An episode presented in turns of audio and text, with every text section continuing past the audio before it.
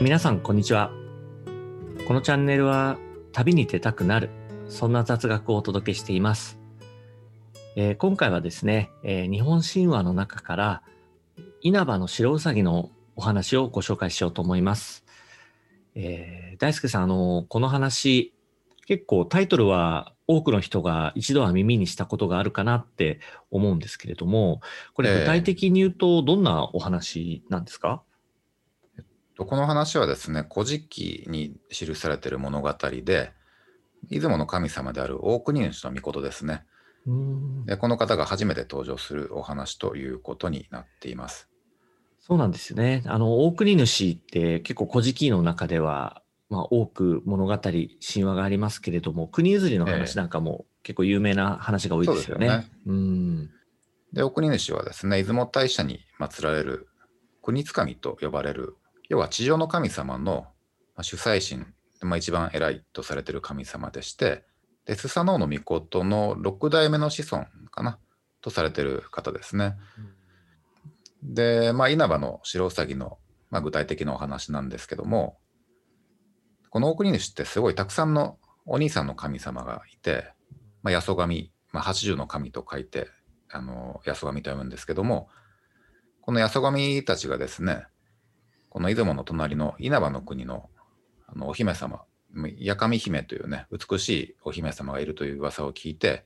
まあみんなで求婚に行こうということになって、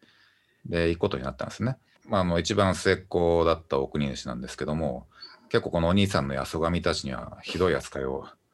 受けてるんですよね。で、この時も、この八十神たちの荷物をですね、一人で全部持たされて、で、大きな袋を担いで、まあ、随分遅れて一番後ろを歩いていくということになります。で、それはまあ、出雲の大黒さんとも呼ばれるんですけど、あれは実はお兄さんの荷物がだったんですよね。いや、だけどあれですよね、その国津神の主催神ってね、先ほどな,、うんなるとおっしゃられてた大国主ですけど、最初はね、結構ひどい扱い受けてるんですよね。そうですよねう。ん、まあ、なんかね、一説では、その、稲葉の白うさぎの話を始めてね、その、まあ、主催神になっていく、その大国主の、まあ、成長を描いてるなんていうふうにも言ってる方もいらっしゃいますよね。そうですよね。うん。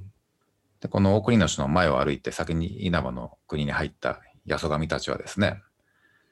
で稲葉の海岸で、あの、体の皮をこう、剥がれて泣いている一匹のウサギを見つけるんですよね。で、このウサギは助けを求めてくるんですけども、で八十神たちはですね、意地悪をして、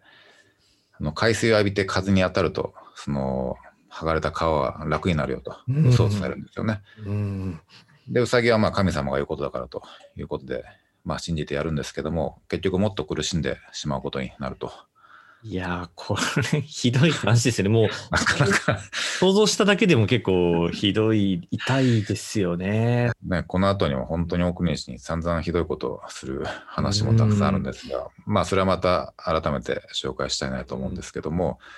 まあこの話にね、戻りますと、そのね、安神の言われた通りにして、苦しんでるウサギの前にですね、で、ようやく奥主が大きな荷物を持って遅れてやってくるわけですね。で、そこで大国主はウサギに事情を尋ねるんですね。でもなんでそんなことになってるんだということなんですけども、で、実はウサギはですね、沖ノ島に住んでいて、で、本州に渡りたいと考えたときに、ちょうど海を泳いでいたサメにですね、このウサギとサメと、まあ、どっちの仲間が多いか、仲間の数が多いかっていうのを比べっこしようということで、まあ、話を持ちかけるんですね。で、そうやってこうサメを一列に並べるということに成功して、で、ウサギはですね、この一列に並んだサメの上を、まあ数を数えるふりをして、まあ、ぴょんぴょん飛び越えていって、うんで、最終的に本州までたどり着くことに成功するわけです。まあ、なんかずる賢いというか、賢いですよね。賢いですよね。うんで、まあ、サメを騙してたんですけども、で、まあ、ちょっと爪が甘くてですね、実はその本州に着く直前にですね、うっかり口を滑らしてしまって、うん。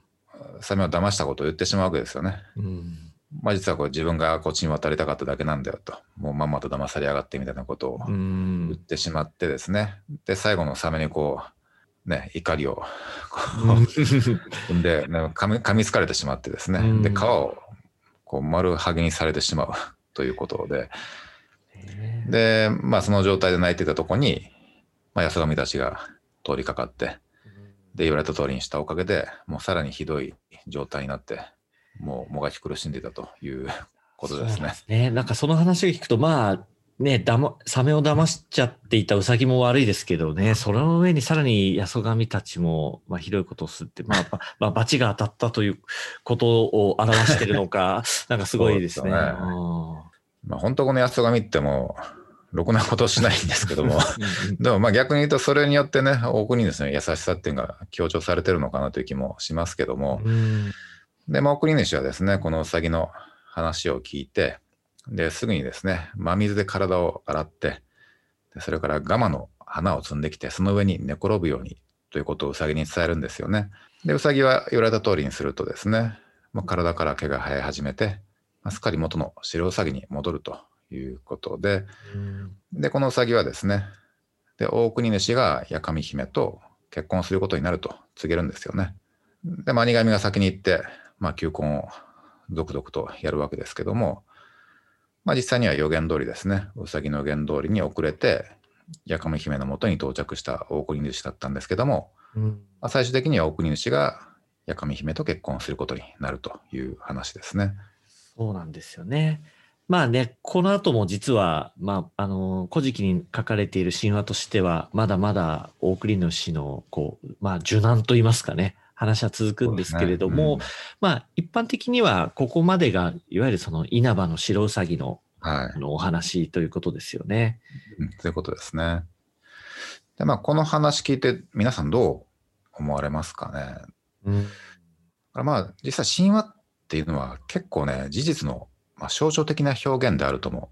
考えられているんですけども、まあ、そう考えたらこの話にはねん何らかのこう教訓というかね、うん。とまあ史実が入ってるということが読み解けるかなと思うんですけども。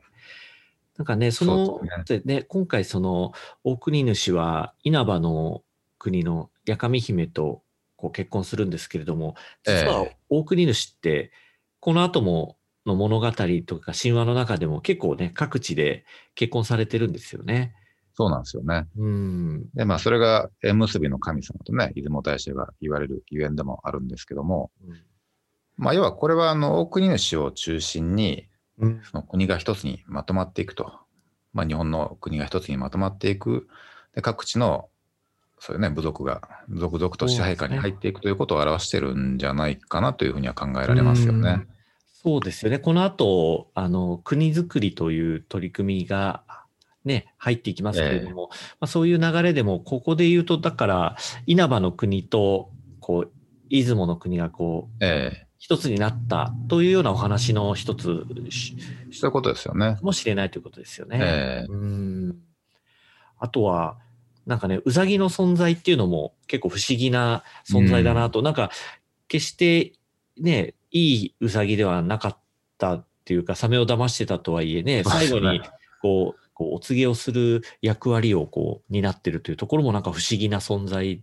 に感じますよね。ですよね。うん。まあ、うさぎからお告げを受けるっていうことはね、要は神様からお告げを受けてるっていうことをまあ表してるんじゃないかとも考えられますし、要は大国主がね、本当にそうやって神様から選ばれた存在であるということを表現してるのかもしれないですよね。天つかみに国譲りをしていく大国主の、まあ、正当性みたいなところをこう物語るエピソードとなってるっていうふうにも考えられますね。そうですよね。うん。だから本当、うさぎを治すっていうね、エピソードがありますけども、ああ、はい、はい。でも治す力っていうのは結構昔の支配者には求められた能力で、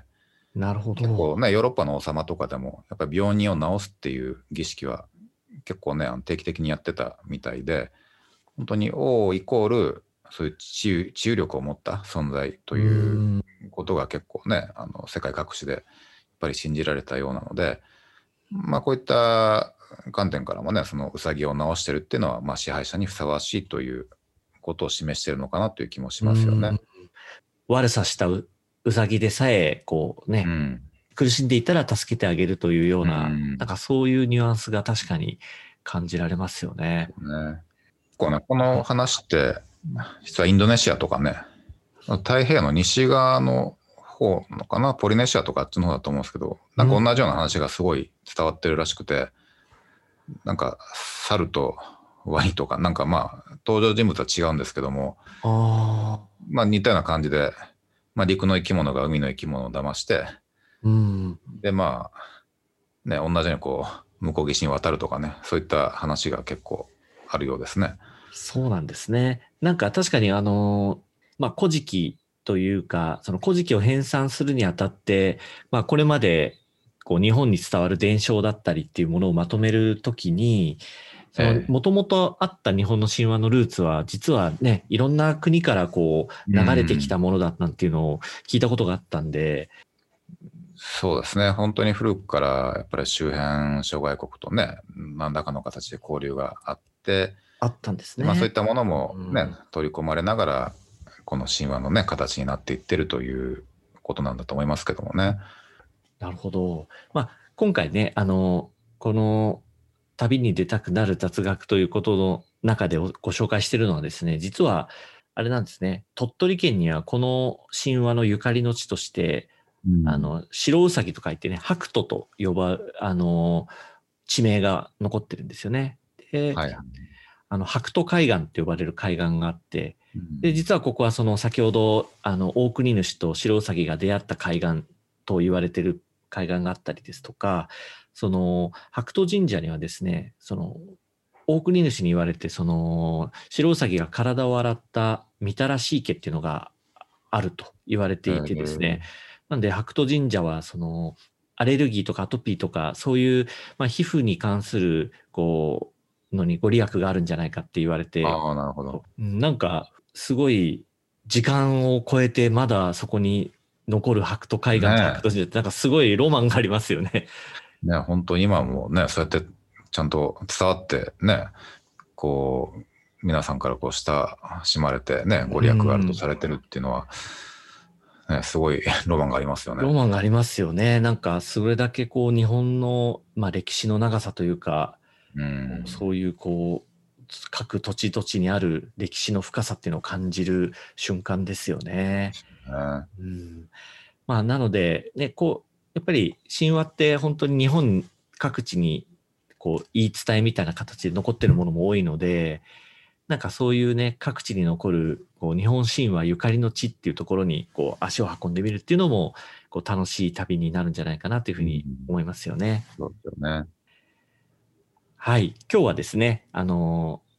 えー、日本神話の中からですね、えー、稲葉の白うさぎをご紹介させていただきました。まだまだ、そうですね、あの、この大国主のお話とってもですね、まだまだこの後物語続きますので、また改めて紹介させていただきながら、こう、ね、旅に出たくなるような情報をお届けできればと思っています。え、今日は最後まで聞いていただきましてありがとうございました。